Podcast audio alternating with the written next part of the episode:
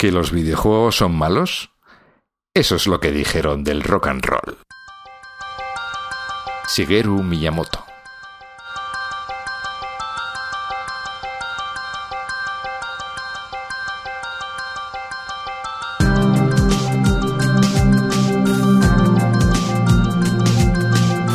Estás escuchando We Developers, el programa hecho por desarrolladores para desarrolladores donde hablaremos de lenguajes, frameworks, herramientas, tecnología y todas las demás cosas que hacen tan apasionante el mundo del desarrollo de software.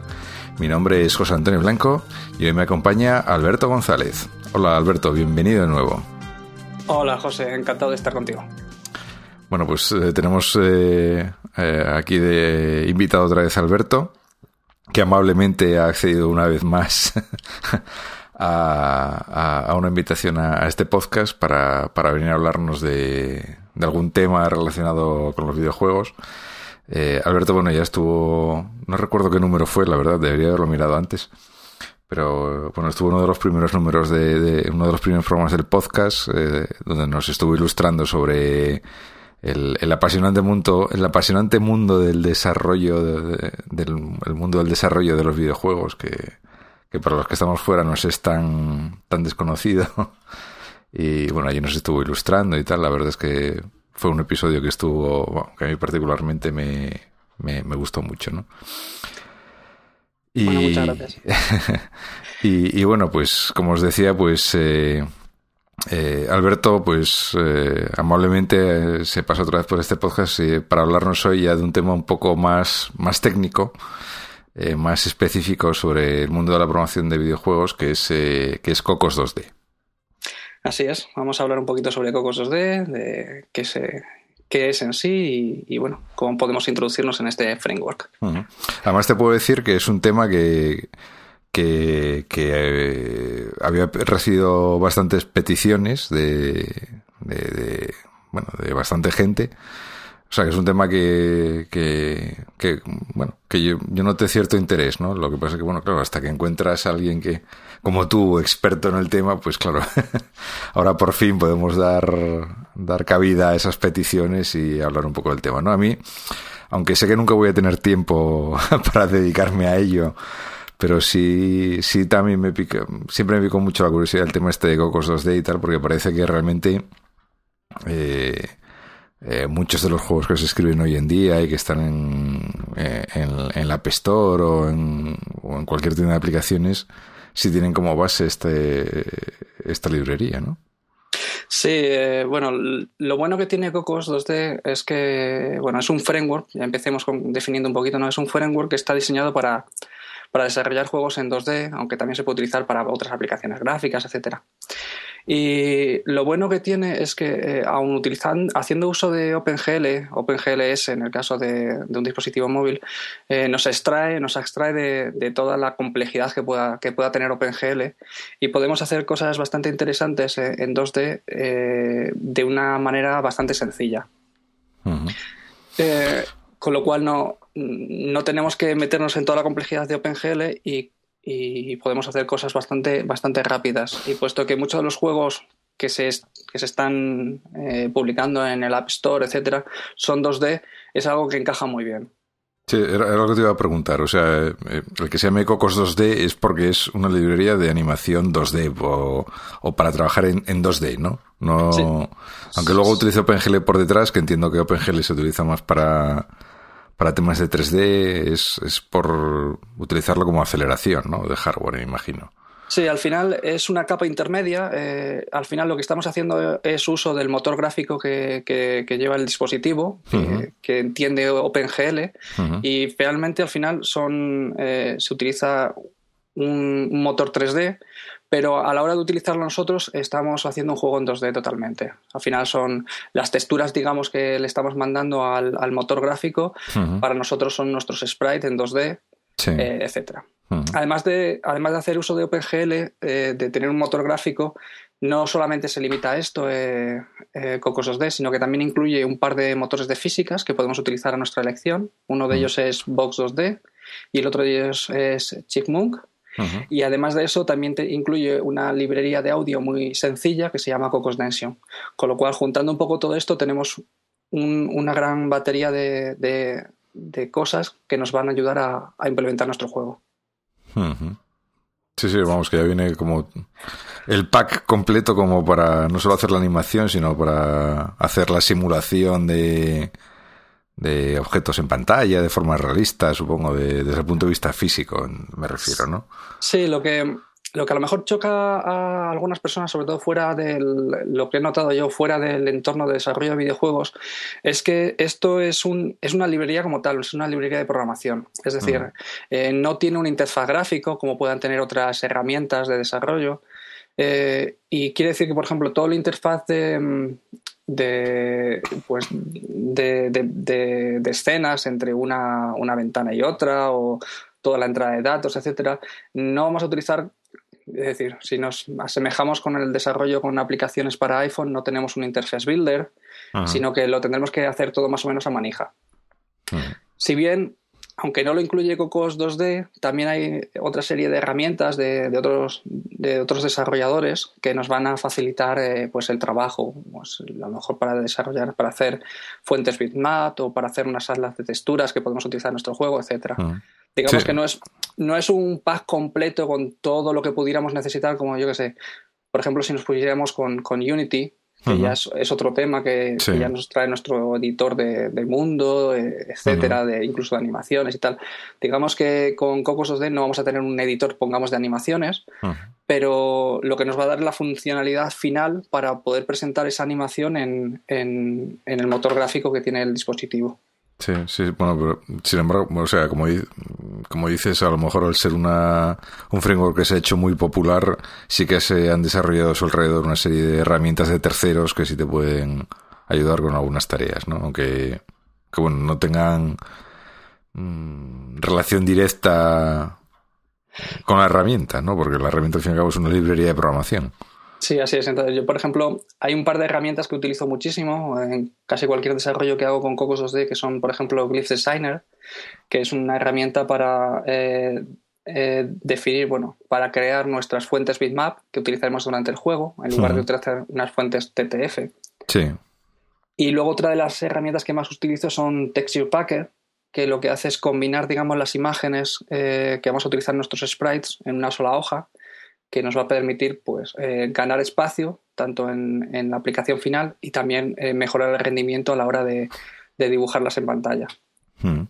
este framework eh, es, está disponible en cualquier plataforma o, está más enfocado a iOS, por ejemplo, que yo es el, ejemplo que más conozco. Sí, bueno, normalmente cuando se habla en general de Cocos 2D, realmente estamos hablando de Cocos 2D iPhone que es la versión que está desarrollada para en Objective-C. Pues, si, te parece, te cuento un poquito cómo empezó todo esto. Sí, sí, por favor, sí, sí. Eh, esto, todo esto empezó más o menos en el año 2005 y comenzó en Argentina. Eh, en, aquella época, pues había una serie de, grupos de desarrollo que se juntaban pues, con cierta periodicidad para hacer una serie de, de hackathons en los cuales se intentaban desarrollar un videojuego en Python en 24 horas. Entonces, claro, ¿qué es lo que pasaba en estos en estas hackathons? Pues evidentemente el grupo de desarrollo, pues lo que empezaba haciendo antes de comenzar incluso el propio desarrollo del juego, eh, desarrollaba el, motor de juego que iba a utilizar durante ese eh, en ese desarrollo de ese juego. Sí. Entonces, unos años después, en el 2008, uno, uno de estos grupos de desarrollo decidió, dice, bueno, con, con, la experiencia que ya tenemos haciendo todos estos desarrollos de juegos y todos estos motores, ¿por qué no hacemos un motor con todo esto que hemos aprendido? Y entonces en ese año, en el 2008, eh, lanzaron lo que sería la primera versión de, Cocos 2D, que inicialmente se llamaba Los Cocos. y, estaba hecho en Python. Con lo cual, eh, realmente la versión original de, Cocos es, de Python. Sí. Ese mismo año, eh, Ricardo Quesada, que era uno de los desarrolladores de, originales de, de, los Cocos y tal, lanzaron la primera versión de Cocos 2D en Objective-C, lo que sería el Cocos 2D iPhone, la versión 0.1. Con lo cual, bueno, eh, aunque la primera fue en Python, el mismo año ya salió también la versión de, Objective-C. Por cierto, eh, ya como una anécdota, Ricardo Quesada eh, pasó luego a formar parte de, de Zynga en, en, el año 2011. Entre tanto, salieron versiones, otras versiones de, de Cocos 2D para otros lenguajes o plataformas. Yo, por ejemplo, destacaría en el, en el 2010 salió la primera versión de Cocos 2DX. Cocos 2DX parte de, eh, de, Cocos 2D para iPhone y lo que hace es convertir el lenguaje Objective-C y utiliza eh, C++. Lo que lo convierte, eh, Cocos 2DX lo convierte en una plataforma, mm, en una plataforma de desarrollo que a su vez eh, puedes eh, llegar a otras plataformas como pueden ser Android, incluso Windows Phone o, sea, algo más estándar, ¿no? Sí. Te permite una eh, desarrollar no es exactamente desarrollas una vez y ya lo tienes para todos, pero por lo menos el código ya sí es más compatible en, más dispositivos. Sí, sí, sí. Y otra de las cosas más que han, que han ido sucediendo últimamente ha sido en, el año pasado, en el 2012, han salido a partir también de Cocos 2DX, ha salido otra versión eh, para HTML5. Hmm. Y, las versiones, digamos, las versiones en desarrollo más importantes o más fuertes que están actualmente son la de iPhone, la de Cocos 2DX y, la de HTML5. Hmm. Por el camino han salido otras muchas versiones, eh, desde para .NET o otras versiones para Android diferentes a la de Cocos 2DX, etcétera. Sí. O sea, me, sorprende la, bueno que, haya empezado en el 2008. Sí que es relativamente reciente, ¿no? Este este desarrollo, ¿no? Y, y por qué crees tú que ha tenido mm, tanto éxito, ¿no? Porque vamos, parece que todo el mundo se oye mucho hablar de de esta de este framework a la hora para desarrollar juegos y tal. Yo creo que todo el mundo lo pone como como si que vas a hacer algo en 2D, vamos, como lo primero que tienes que, que coger, ¿no? Sí, quizás es precisamente por eso, por la, la sencillez, lo que un poco lo que comentábamos antes de abstraernos de la capa de OpenGL y directamente mm. atacar OpenGL pensando en 2D. Porque muchos de los juegos no necesitan 3D. Sí. Y, en estos dispositivos móviles. Y entonces, esta, esta capa de abstracción que nos da Cocos 2D es muy buena. Tampoco es el único, porque hay otros, eh, eh, otros frameworks de desarrollo para, para iPhone, por ejemplo, como es Sparrow, que tiene un concepto bastante similar, pero quizás una de las ventajas que tiene, eh, que tiene Cocos 2D es la extensa comunidad que tiene, tienes muchísimas más documentación, existen muchos más libros. Sí, claro, claro. Una de las cosas que también me gusta a mí mucho de Cocos 2D es que aparte de ser gratuito, es open source, lo cual quiere decir que en el momento en el que tú empiezas a utilizar eh, Cocos 2D en un desarrollo nuevo, tienes el código fuente completo de cualquiera de las clases. Sí con lo cual puedes acceder a ellas simplemente para saber cómo han hecho cierta cosa, que siempre está bien, o, puede ser que haya algo que haya en alguna de las clases que tú quieres modificar porque quieres conseguir algo concreto y, no hay limitación, lo puedes hacer sin ningún problema. Claro, claro. No, desde luego el tener el código fuente disponible siempre es una, es una gran ventaja, ¿no? En cualquier, en cualquier proyecto, en cualquier framework eh, para, por lo que tú dices, ¿no? Pues para ver cómo han hecho algo o, si quieres retocar ligeramente el funcionamiento estándar para adaptarlo a tus necesidades, pues, pues siempre es interesante, ¿no? Y estas, eh, bueno, yo no sé, estas versiones alternativas, eh, por ejemplo, eh, para desarrollar, si quisieras desarrollar en el Mac, por ejemplo, eh, ¿utilizarías la Cocos 2DX o...?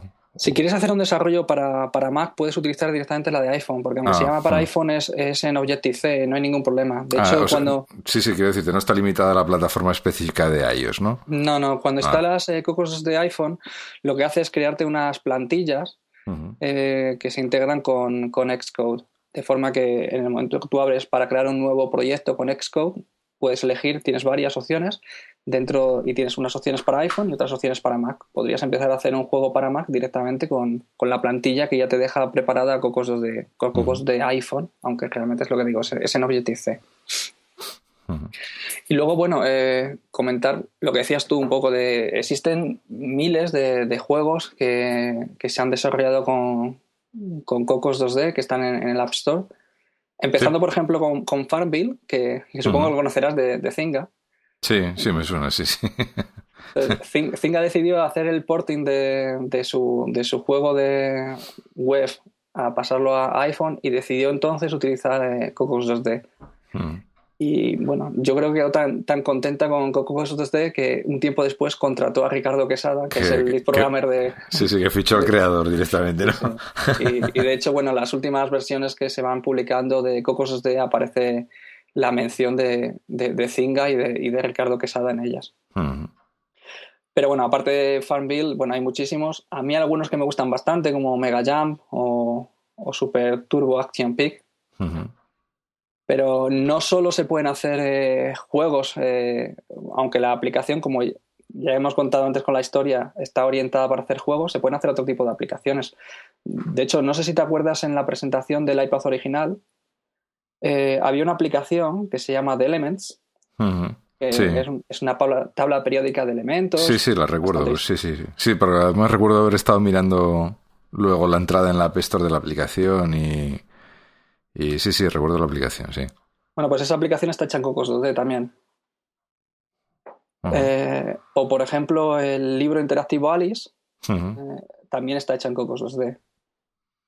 Con lo cual, Ahí en esas, en esas aplicaciones que, puedes aprovechar, bueno, quizás a lo mejor deberíamos entrar un poco más en qué se puede hacer con Cocos 2D eh, y, luego pues a lo mejor eh, y, para, para qué se utilizan los juegos y, luego pues a lo mejor extrapolarlo a, qué otras cosas se pueden hacer, ¿no? Más a nivel con la que, que te permite la herramienta. Bueno, el, es, lo que he dicho, al final lo que te da es eh, una plataforma con la cual poder eh, realizar todo tipo de pintados o de transformaciones en 2D eh, de imágenes en 2D, utilizando por detrás un motor 3D como es OpenGL. Entonces, eso lo puedes aplicar a un juego o lo puedes aplicar a, a un libro interactivo que además pueda tener físicas para poder hacer acciones entre elementos y poder interactuar con el usuario. Entonces ya es la imaginación un poco de cada uno de qué es lo que quiere desarrollar como cualquier otra aplicación. Y entrando luego un poco más en, qué te en, en, qué es lo que qué es lo que te proporciona el framework o digamos que qué herramientas tienes eh, sin entrar demasiado a nivel técnico, vamos, pero, pero cómo está planteado el framework para, para trabajar en 2D.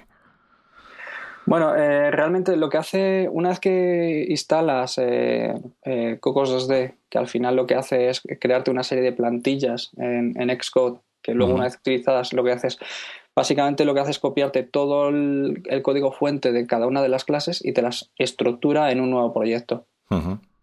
Entonces, dentro de, Cocos 2D, la, clase principal sobre la cual se estructura todo es una clase que se llama CCNode, eh, esta clase, pues hacer un poco la similitud con, con Objective-C podría ser un, un NSObject. Y de esta, de esta clase al final derivan un poco todas. Derivan pues eh, las escenas que tiene, sí la, que tiene la aplicación, que viene siendo el contenedor visual de cada uno de los elementos. Y también derivan, por ejemplo, una, una clase que es CC Sprite, que define casi cualquier elemento gráfico que podamos, eh, que podamos poner en pantalla. No tiene por qué ser un, sprite animado, puede ser simplemente una imagen. A partir de ahí ya se define una serie de, se pueden definir una serie de acciones o de interacciones con cada uno de los elementos. Podemos rotarlos, podemos trasladarlos, podemos posicionarlo en una pantalla o en otra. Incluso le podemos, hay otras, otras, eh, otros objetos que se llaman acciones. Eso ya son, eh, son elementos no visuales y lo que hacen es definir un, bueno, es una acción definir eh, algo que queremos que se haga sobre otro nodo. Es decir, podemos decirle, bueno, yo quiero que este nodo se mueva de este punto a este otro punto con una velocidad de tanto. Y ya automáticamente el motor internamente se encarga de hacer ese tipo de cosas. También podría ser algo parecido a lo que hace Core Animation, pero tratado de quizás de otra manera. O sea digamos, los sprites serían los... Eh los recursos gráficos que puedes poner en pantalla y luego mm, las animaciones o, los movimientos que puedes hacer los harías mediante las acciones, ¿no?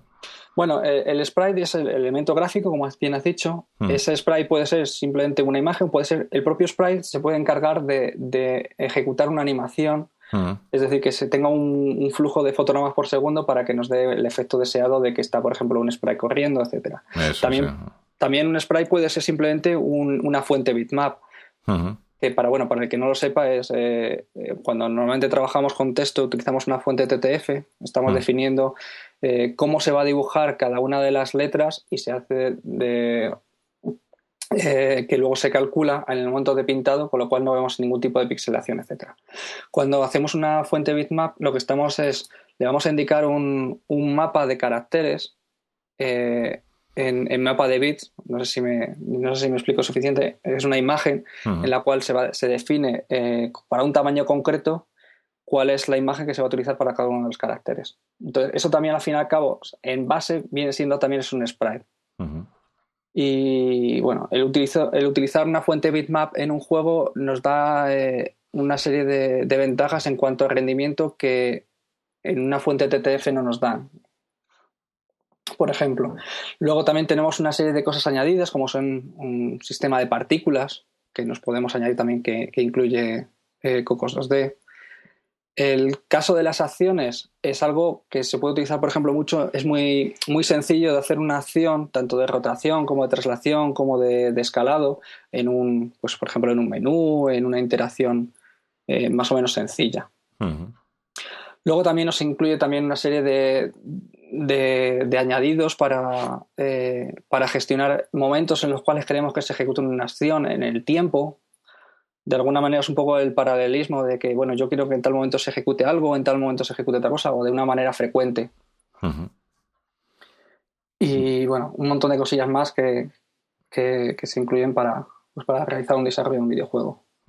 Por, ejemplo, como curiosidad, eh, que bueno, que es un problema muy, bueno, un problema, es, es algo que hay que tener en cuenta en, bueno, pues en las aplicaciones normales, eh, bueno, por ejemplo iOS, pero bueno, yo creo que en Android estaría en el mismo caso, que es las, las diferentes eh, resoluciones de pantalla, más que las diferentes resoluciones de pantalla, las diferentes densidades de pantalla, ¿no? El caso retina y no retina, por ejemplo, en el caso del iPhone y del iPad. Sí. Es, eso, ¿cómo lo Porque si pones una fuente bitmap, entiendo que, que, es un problema, ¿no? Porque la misma fuente misma en una pantalla retina se va a ver el doble de pequeña que una, que una no retina, ¿no? Eh, la forma en la que maneja Cocos 2D este tipo de cosas es bastante simple realmente. Al final lo que hace es, bueno, yo eh, cuando creas un sprite o una fuente bitmap, etcétera, le vas a decir que va a utilizar un recurso con el nombre tal. Entonces, de forma automática, lo que él va a buscar es, en el caso de que sea un dispositivo de, retina, por ejemplo, un iPhone 4, lo que va a buscar es esa misma imagen, pero con un sufijo, que en este caso será un, sufijo, un, HD. Entonces, en el caso que lo encuentre, pues carga ese otro y ya está. Luego, internamente en el código, no vamos a hacer referencia a píxeles, sino lo que, lo que recomienda eh, Cocos 2D que utilicemos es para ellos lo denominan puntos, puntos en pantalla. Quiere decir, son lo que serían los píxeles para el, iPhone original, el iPhone 3G, etcétera, o el iPhone no retina. Y que internamente ya Coco se va a encargar de multiplicarlo por dos para eh, un iPhone retina, etcétera. Y algo muy similar es lo que se hace con, con, el iPad. De hecho, el mismo código, simplemente cambiándole un sufijo para que ponga iPad o para que ponga iPad HD, etcétera, eh, sería capaz de funcionar tanto para iPhone como para iPad, como iPad Retina, etc.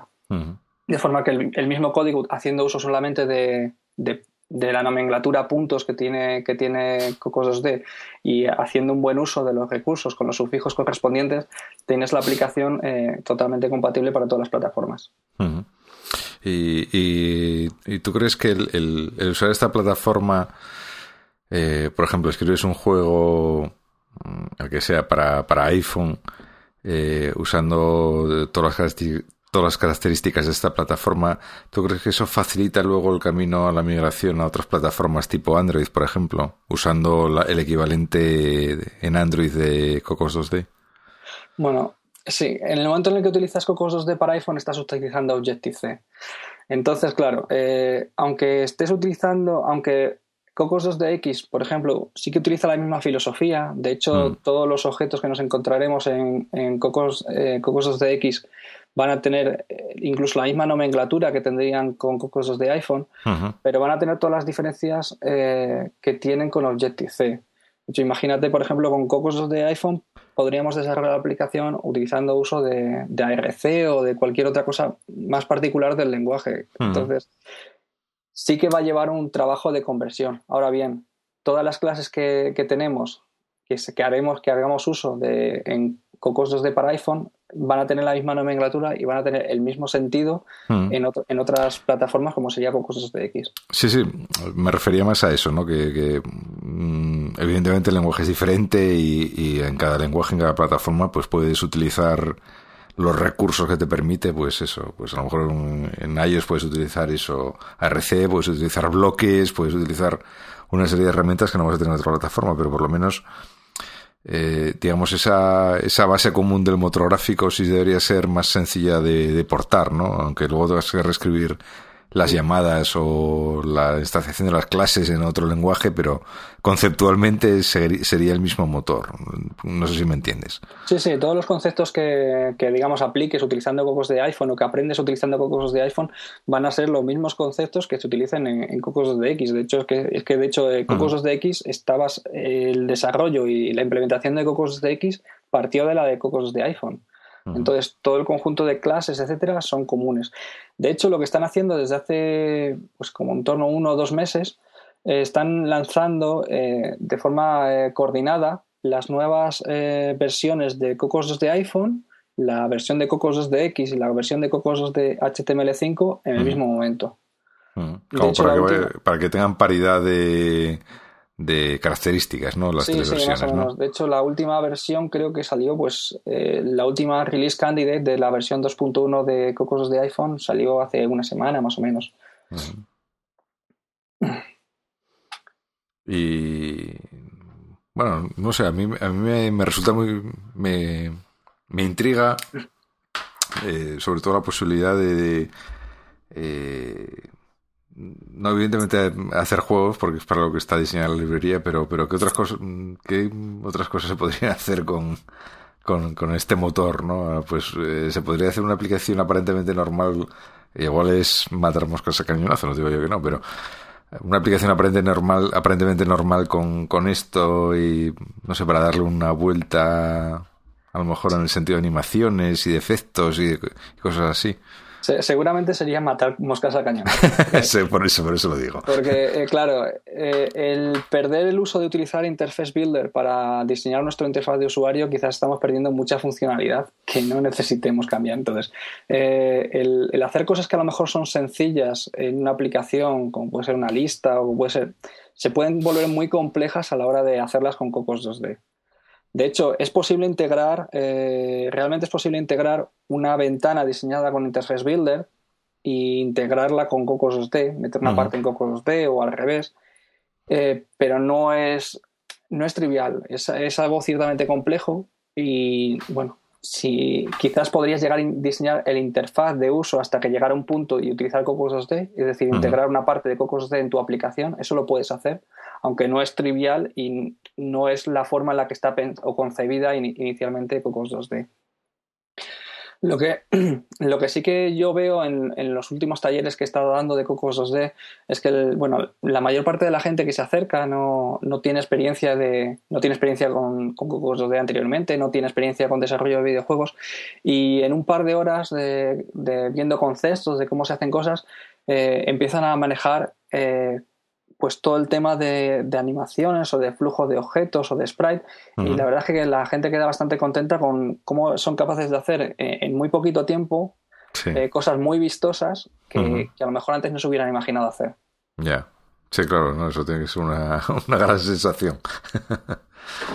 el, poder eso, en poco tiempo eh, poder hacer una cosa que hace tres horas ni te imaginabas, ¿no? Sí, así es. Muy bien. Y. Eh, referente. No sé, hay. La evolución de esta. ¿Hay prevista alguna evolución de esta. de este framework de cara al futuro? Bueno, la, evolución está siendo. es constante. Realmente el. donde están las, plataformas importantes, lo que ya hemos comentado antes, eh, la que está teniendo bastante peso últimamente es Cocos 2DX por, por el hecho de que sea multiplataforma. Y en una, en una conferencia que, hizo, que se desarrolló el año pasado de Cocos 2DX, en China, eh, Ricardo Quesada, comentaba un poquito cuál era el futuro ¿no? que él veía o que se iba a hacer de, de Cocos 2D. Y él apuntaba sobre todo a, que sea la multiplataforma con Cocos 2DX y con, HTML5.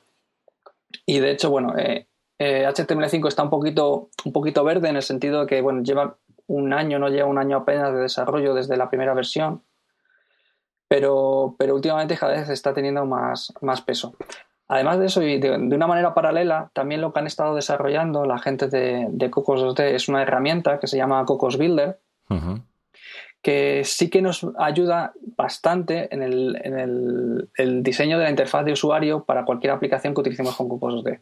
Es decir, vendría a ser un poco el reemplazo de este del Interface Builder que, tanto echaríamos de menos, pero siempre, siempre y cuando orientado a, una aplicación gráfica, una aplicación como un juego, como una aplicación como un libro electrónico. Entonces, haciendo uso de esta aplicación, Cocos Builder, eh, podemos desarrollar de una manera bastante rápida una interfaz de usuario o incluso casi una aplicación completa que, haría uso de Cocos 2D. De hecho, este, esta misma aplicación Cocos Builder es capaz de exportar una serie de archivos que es capaz de leer pues, Cocos 2D iPhone, Cocos 2D o Cocos 2D en HTML5. Entonces, eh, Ricardo Quesada apuntaba sobre todo un poco en, estas líneas, de hacer eh, más sencillo el desarrollo de interfaz de usuarios con Cocos Builder y potenciar más eh, el Cocos de HTML5 y Cocos 2DX. El mayor inconveniente que, yo veo actualmente con Cocos 2DX es que si bien hay, hay bastante, bastantes foros y bastantes eh, actividad dentro de la propia página de Cocos 2DX, no, no hay tanta documentación quizás escrita como, como sí que tiene Cocos 2D para iPhone. Por ejemplo, yo eh, te podría recomendar un par de libros de Cocos de iPhone, pero en Cocos DX solo conozco uno y está en chino. no, parece una buena, no parece una buena recomendación. de hecho, eh, hasta donde tengo entendido, una de las. Eh, si bien, por ejemplo, Zynga está un poco detrás de Cocos 2D para iPhone, puesto que también tiene en sus filas a Ricardo Quesada, hay una empresa que está un poco eh, ayudando al desarrollo de Cocos 2DX y es una empresa china. Entonces, bueno, no sé, quizás haya más interés por parte del mercado asiático de utilizar más Cocos de X porque esté más orientado para Android. No, no, tengo muy claro cuáles son los motivos, pero bueno, parece que, de hecho, ya te digo, la única convención que ha habido de Cocos de X ha sido en China, concretamente, y bueno, parece que, es el continente asiático el que está tirando un poco más de, esta rama. Eh, ¿Quién lidera el desarrollo de, mm, bueno, supongo que este, este hombre Ricardo Quesada supongo que seguirá teniendo un peso importante. Sí, al final casi todo, todo lo que sea cualquier rama que se aprueba y demás, al final pasa un poco por sus manos o por su aprobación, que luego hay diferentes personas en, cada una de las de los desarrollos, de las ramas de desarrollo. Pero digamos que es eh, un proyecto open source donde cualquiera puede contribuir o... Sí, así es, pero siempre y cuando es un poco como, yo qué sé, como hablar, de Linux, ¿no? Sí, sí, sí. Que tiene, que pasar por parte de aprobación de alguien. Pero sí, se pueden contribuir desde diferentes. Cualquiera podría llegar a contribuir por ello, sí. Es decir, tú podrías bajarte el código, ver que ha habido un fallo no sé qué y eh, indicarlo, que lo has encontrado y eso se podría, se aprobaría, etcétera. es, es algo comunitario. Pues eh, no sé, parece una, una herramienta, no sé, verdaderamente interesante, ¿no? Eh, evidentemente, sobre todo si te, si te vas a desarrollar a, desarrollar videojuegos, pero, pero bien es cierto que, que bueno, que para si necesitas hacer a lo mejor algún tipo de animación compleja dentro de tu, aplicación o, o no sé, Quizás algo muy visual, quizás lo que estamos hablando, no algo tan de entrada o salida de datos, sino algo mucho más interactivo, más visual, Eso. más en lo que eh, tengamos eh, imágenes, tengamos eh, físicas, tengamos sonidos. Entonces, ahí es quizás cuando ves toda la potencia que puede tener aquí. Sí, sí, sí, que eso me refería, ¿no? Que a lo mejor si tienes que hacer algo que se sale un poco de lo normal, porque tienes que, que mostrar algo de forma muy visual o con unas animaciones que quizás eh, demasiado complejas para escribir, para tirar de Core Animation para eso, o, a lo mejor en tu plataforma no tienes ni siquiera Core Animation. porque, porque, bueno, yo, no sé, por, no sé quizás porque sea la plataforma que más conozco, siempre suelo tirar para ellos, ¿no? Pero bueno, eh, en realidad Si, la, si este framework es multiplataforma, pues eh, deberías poder hacerlo para cualquier plataforma, ¿no? sí. Pues eh, puedes coger e integrar esta funcionalidad en tu aplicación y, y aprovecharla, ¿no? Sí, desde luego. Porque la verdad es que meterse, si eres muy hombre, te puedes meter directamente con OpenGL. Pero bueno, eh, ya eso yo lo dejaría ya para otros. si eres muy hombre o si eres masoca, ¿no? Más bien. Bueno, realmente los juegos en los que yo he trabajado, realmente hemos hecho muchos juegos directamente haciendo uso del, motor OpenGL o DirectX a saco y hacemos nuestro, hemos llegado a hacer nuestro, nuestros propios eh, motores de juego pero realmente no es algo necesario. O sea, si vas a hacer una aplicación eh, estándar o es que tampoco, tampoco es eh, tampoco está tan limitado. O sea, puedes hacer muchísimas cosas y luego la ventaja que tienes de tener el código fuente, puedes adaptarlo. Incluso podrías coger una pequeña parte de ese código y reutilizarlo tú en tu propio motor de juego, incluso. Lo sabes, yo que sé, por ejemplo, la parte solamente, solamente por la parte quizás de, efectos de partículas que puedes utilizar con cosas de Sí. Entonces, bueno. Hay, por ejemplo, en el tema de, los efectos de partículas, que está bastante bien diseñado en Cocos.t, pero que es una auténtica locura definir un efecto de partículas a mano. Entonces, ahí ya es cuando entra bien, por ejemplo, una, una herramienta que se llama Particle Designer, de forma visual, defines cómo quieres que se vea tu efecto de partículas con, las imágenes que quieres utilizar para el efecto de partículas, con un montón de parámetros, porque tiene un mogollón de parámetros, y visualmente ves en, tu propia pantalla cómo va a resultar ese efecto. Y ahí es cuando tienes la, ayuda de esta pequeña herramienta que luego ya utilizas en el juego.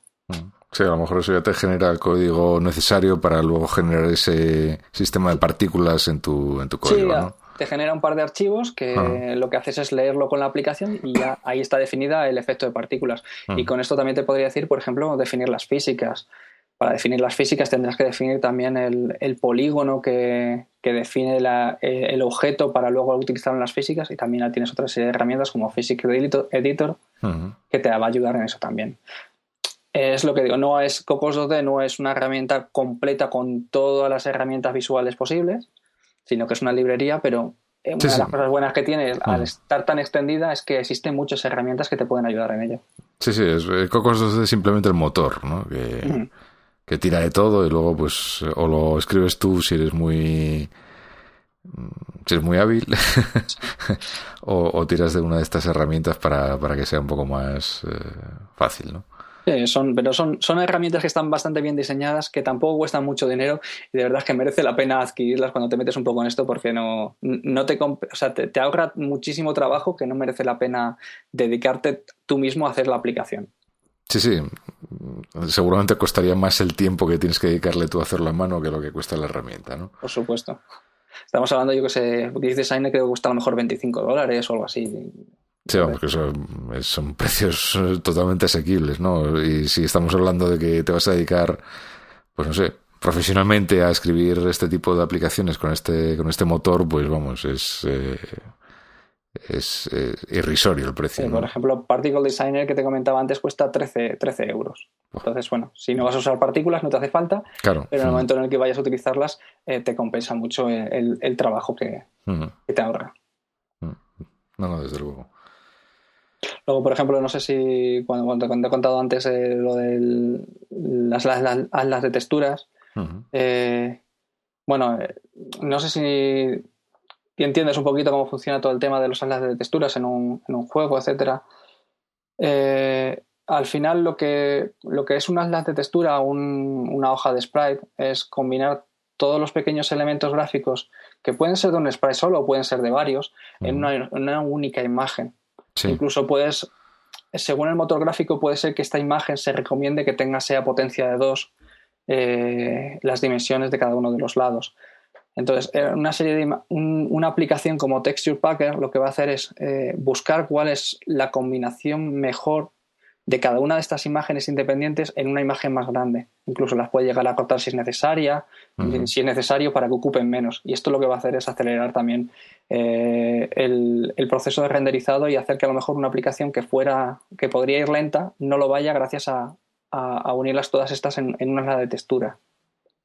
O sea que esta, esta herramienta va recolocando las imágenes o calcula cómo colocar las imágenes en, Sí, los sprays en una sola imagen de forma que quede la forma más óptima, ¿no? Sí, sí, lo hace visualmente, tienes una serie de parámetros que tú le puedes indicar cómo quieres que, que lo, que lo tenga en cuenta.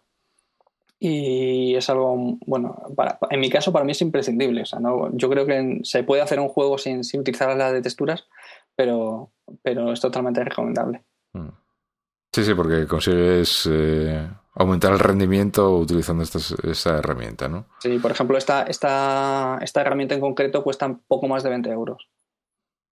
Sí, bueno, no lo, o sea, eh, sí, los precios que me estás diciendo son de herramientas que ha hecho alguien y que las pone a disposición ahí un poco casi no, no para profesionales sino para todo el mundo, ¿no? Porque estos precios son para todo el mundo.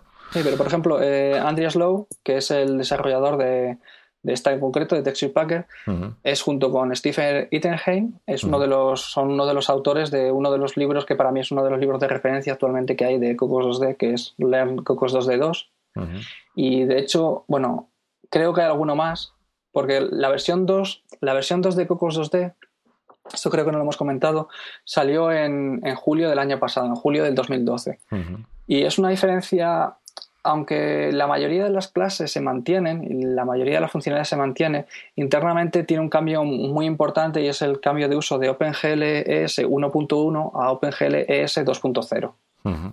Internamente ha- hay un cambio de rendimiento bastante grande y, y junto con este libro hay pocos más que, que, que tengan en cuenta todos los cambios y de, este, de esta versión del, del framework, puesto también es bastante reciente. Mm.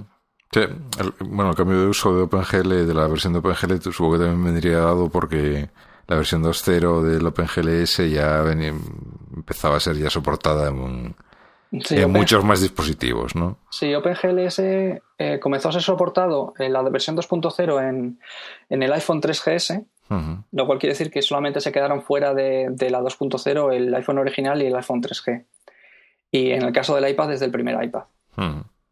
Sí, vamos, que ya. mm, Yo creo que, bueno, los teléfonos, los smartphones Android, eh, mm, desconozco a partir de qué versión empezaron a soportarlo, pero bueno, supongo que más o menos por el mismo tiempo, ¿no? Sí, supongo que sí, porque bueno, al fin y al cabo el, el mo- el motor gráfico vendría de- del mismo chip de, de procesamiento, entonces Sí, sí. es Bueno, más o menos serán de la misma época. mm.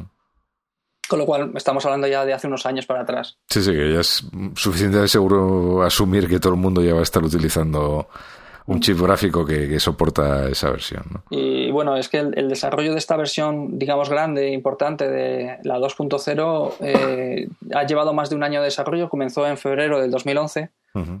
y es un cambio interno bastante fuerte por el, el cambio de uso de precisamente de este, de OpenGLS 1.1 a 2.0. Entonces, eh, el único libro, por lo menos de referencia que conozco eh, con esta versión es, es concretamente este. Y y el libro era, me decías, es que no. El libro es Len Cocos 2D2, Ajá. que... ¿Qué es? De estos de. mm, que lleva una fruta en la portada, creo que son de Apres. Sí, sí, exactamente, sí. Mm, Sí, me suena, me suena haberlo visto en el catálogo. Sí. Luego hay otro de los libros que también me gusta bastante, que de los que conozco yo, que es Learning Cocos 2D. Eh, se parece bastante al anterior. Eh, bueno, es que hay pocas formas de decir en inglés. Aprende de. sí. Este en este caso creo que tiene una mano en la portada, más o menos. Mm, Eh, no Los es- autores de este libro son Ross Strobo y Ray Wenderditch. Ujú. Y la verdad es que el libro está bastante bien, pero este no está actualizado a la versión 2 de Cocos 2D. Ya. Mm. pero la verdad es que está bastante bien. Y luego, como otra serie de recursos también interesantes son de los propios autores, tienen, eh, tienen páginas web que dan una serie de. con- tienen un blog con comentarios interesantes de desarrollo utilizando cualquiera de estas dos, con esta herramienta. Concretamente, a mí me gusta bastante el de, el de Ray Wenderlich, el del segundo libro que te acabo de comentar, Sí. que tiene una serie de, de artículos relacionados con Cocos 2D, incluso con ejemplos de cómo harías un juego, un tipo de juego tal, Mm. utilizando Cocos 2D que son bastante ilustrativos. Sí, yo, yo mm, ese que mencionas fue uno de los que estuve bajando esta tarde y estuve así echando un vistazo rápido a un, a un artículo que tenía en dos partes sobre cómo escribir un- bueno, un juego de estos de scroll horizontal de pelea o algo así. Y la verdad es que vamos, los artículos no eran nada largos y el resultado final parecía bastante aparente. Sí, sí, ahí tiene, tiene muchísimos artículos de, este tipo, de cómo hacer una cosa en concreto tal, y están muy bien, están muy bien explicados y, y, bueno, es lo que, lo que comentaba un poquito. Una de las grandes cosas que tiene CocosD es que existe muchísima documentación. y, y, bueno, eh, luego también, bueno, algún recurso más así que podamos encontrar por existen muchos. Yo, bueno, pondremos quizás alguno más luego en, el, en la entrada de, del blog. La documentación oficial de CocosD existen muchísimos wikis de cómo hacer cosas y tal, y los foros son bastante activos. Y bueno, si alguien se acerca a alguno de los talleres que imparto de vez en cuando, pues encantado. Y luego también hacemos algún curso de vez en cuando con, con APO. Sí, pero, sí, porque mm, precisamente cuando empezamos a hablar de, creo que fue a finales del año pasado, de grabar este episodio, precisamente ibas a dar un, una, una conferencia en la... En, en el Barcelona de Developers Conference. En la, en la BCNCom sobre, sobre este tema, ¿no? Sí, así es. La verdad es que lo, lo dimos allí en Barcelona y, y, a la gente le salió bastante encantada. Un poco por lo que te digo, eh, porque cuando llega la gente sin ninguna idea realmente del framework de ningún tipo y pasan dos horas y dice, ah, pues me ha quedado muy claro cómo se hace todo este tipo de cosas y, ahora me, el mayor comentario de la gente era quizás, pues ahora me tengo ganas de hacer no sé qué. Sí, sí, sí, además yo recuerdo, recuerdo que estuve atento porque sabía que le ibas a dar y tal. Y recuerdo la gente comentando por Twitter que, pues, esa sensación, ¿no? De que salía sorprendida de la, de, de, la conferencia diciendo, ah, pues mira, esto, ¿no? ¿Qué, qué, cosas puedo hacer con esto, no? Así que nada, sobre todo la gente que quiera meterse en este tema es, bueno, la documentación pondremos algunos enlaces en, el blog, que se lo vean y, y, es probar. Al final es echarle un par de horas y no es, no es complicado, que no le tenga miedo a la gente porque realmente no es complicado empezar a hacer cosas bastante interesantes con ellos. Sí, sí, y luego, y luego lo que decías, ¿no? Ya a nivel más profesional, más allá de una conferencia donde puedes enseñar algo rápidamente en media hora, en tres cuartos, pues también eh, con, con tenéis un tenéis un curso ya más, más profesional, ¿no? De, cara a dar una formación con más tiempo, más orientada quizás a, gente más profesional, ¿no? Bueno, es, eh, la orientación del, del, curso es para. empezamos desde el principio, no hace falta que tengas ningún conocimiento adicional. Ahora bien, en 20 horas dan a mucho más que podemos hacer en dos, en dos horas y, acabas aprendiendo muchísimo más de, de, todos los aspectos intrínsecos que tiene, que tiene la plataforma. Sí, sí, claro, no. Evidentemente la diferencia de tiempo y de, y de dedicación por parte de, del profesor, pues pues debe, contar bastante, ¿no? En, eh, ya sea en los, en, las, en los talleres, en los cursos, eh, ¿haces algo similar como de construir eh, algún tipo de juego rápidamente o tienes algún ejemplo así? Bueno, en el, para el Barcelona Developers Conference hicimos un pequeño juego tipo, tipo Arcanoid y, dejé, dejé todo el código fuente publicado en GitHub Así que si te parece lo dejamos también en el mismo enlace, dejamos en, las notas del blog. Así que si, cualquiera quiere echarle un vistazo. Sí, sí, sí, por supuesto. de hecho, eh, intenté hacer, eh, poner, eh, subir, hacer commits en cada uno de los pequeños pasos que iba haciendo en el juego. Entonces, si la gente lo quiere ir siguiendo paso a paso de, según los commits, irá viendo poco a poco cómo se va, se va creando el juego. Es un juego muy sencillo y de hecho no está, digamos, finalizado porque hay ciertas cosas que se deberían corregir porque no funcionan del todo bien, pero simplemente para entender la idea de cómo funciona. Mm. Eh, eh, ¿Este juego lo fuiste escribiendo mientras dabas la conferencia? Lo estuvimos haciendo hasta, hasta un punto que se nos acabó el tiempo y no pudimos llegar a, completarlo. Sí, sí, sí, eh, Entonces, si hubiéramos tenido una hora más, hubiéramos terminado de hacerlo. Mm. Entonces, eh, para toda la gente que, bueno, para todos los que estuvieron asistiendo, que no les dio, que no dimos, no nos dio tiempo, ¿no? De, poderlo terminar todo, pues eh, dejé el código fuente completo para, para, poderlo ver cada uno que lo pudiera seguir en casa. pues, eh, impresionante, la verdad, que en dos horas o, en tres, si quieres dar, porque no te dio tiempo tal, puedas hacer un juego completo así de, mientras estás dando una conferencia, además. en, tres horas, una horita más, nos hubiera dado tiempo a terminarlo. No, no, pues vamos, yo creo que eso da una idea bastante. Eh, bastante buena de, lo potente que es el, este framework, ¿no? Para, para hacer ese tipo de cosas. Sí, es algo, eh, ya digo, quizás el, mayor inconveniente que puede tener es eh, el diseño de toda la interfaz de usuario que se puede hacer un poco tediosa y ahí es donde entraría eh, el Cocos Builder que comentábamos antes. Sí, pero bueno, quiero decirte, luego el problema de diseñar la interfaz de usuario, luego al final el problema lo tienes en, en las aplicaciones normales también. Aunque te facilita un poco la vida Interface Builder, yo lo que sí, lo que sí, eh, lo que sí siempre he notado en las aplicaciones de smartphone es que luego al final nadie quiere utilizar la, el, el, look and feel por defecto del sistema operativo, ¿no? Porque, mm. porque si no tu aplicación parece cutre. parece del montón, ¿no? Eso, parece del montón. Entonces todo el mundo pues eh, tiene que personalizar eh, los botones, las texturas, los fondos, tal, no sé qué, no sé. Con lo cual, bueno, eh, al final ese problema de diseño, aunque sea más o menos tedioso luego implementarlo, pero lo, vas a tener igual en, cualquier aplicación. Si quieres que destaque un poco, vamos, o si quieres que tenga eh, cierta personalidad. Pues sí. Bueno, Alberto, pues eh, creo que ha sido un repaso así bastante bastante interesante sobre las posibilidades que ofrece este, este framework. Eh, espero que mm, nuestros oyentes pues eh, eh, hayan saciado por lo menos su curiosidad inicial. Yo comprendo que, claro, en un podcast es, ya lo comentábamos antes al principio, es muy complicado explicar términos técnicos sin poder mostrar un trozo de código donde donde se, se realiza mm, pues crear una, un sprite o una escena o lo que sea.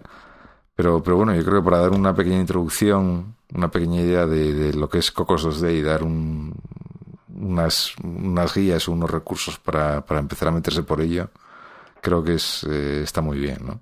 Yo creo que está bien como una pequeña pincelada para saber qué es lo que qué es lo que es en sí Cocos D, que podemos hacer y, que realmente no es tan complicado como a lo mejor nos pueda parecer a, desarrolladores que, de aplicaciones o de otro tipo que no están acostumbrados a trabajar con, unas aplicaciones gráficas como un videojuego y es algo realmente no es tan complicado, que le puedes dedicar un, pequeño tiempo y puedes empezar a hacer cosas interesantes.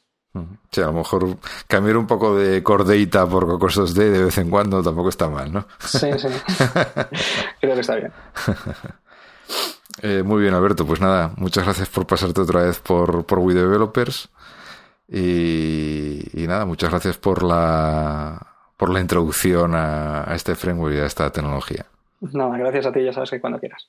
Vale, a ver si ya, te, ya te liaré para otro para otro tema relacionado con los videojuegos alguna de, alguna de estas otras librerías que por ahí rodando para que, para que nos vengas a ilustrar. Y nada, bueno, pues como siempre digo al a, a nuestra audiencia, pues eh, nada, ya sabéis que si cualquiera de vosotros quiere eh, pasarse por aquí venir a hablarnos de alguna tecnología que, le guste, que le apasione, que domine y que crea que pueda ser interesante para, para el resto de, la audiencia, pues eh, ya sabéis que eh, ahí estamos en Twitter o, los métodos de contacto en, en el blog de We Developers.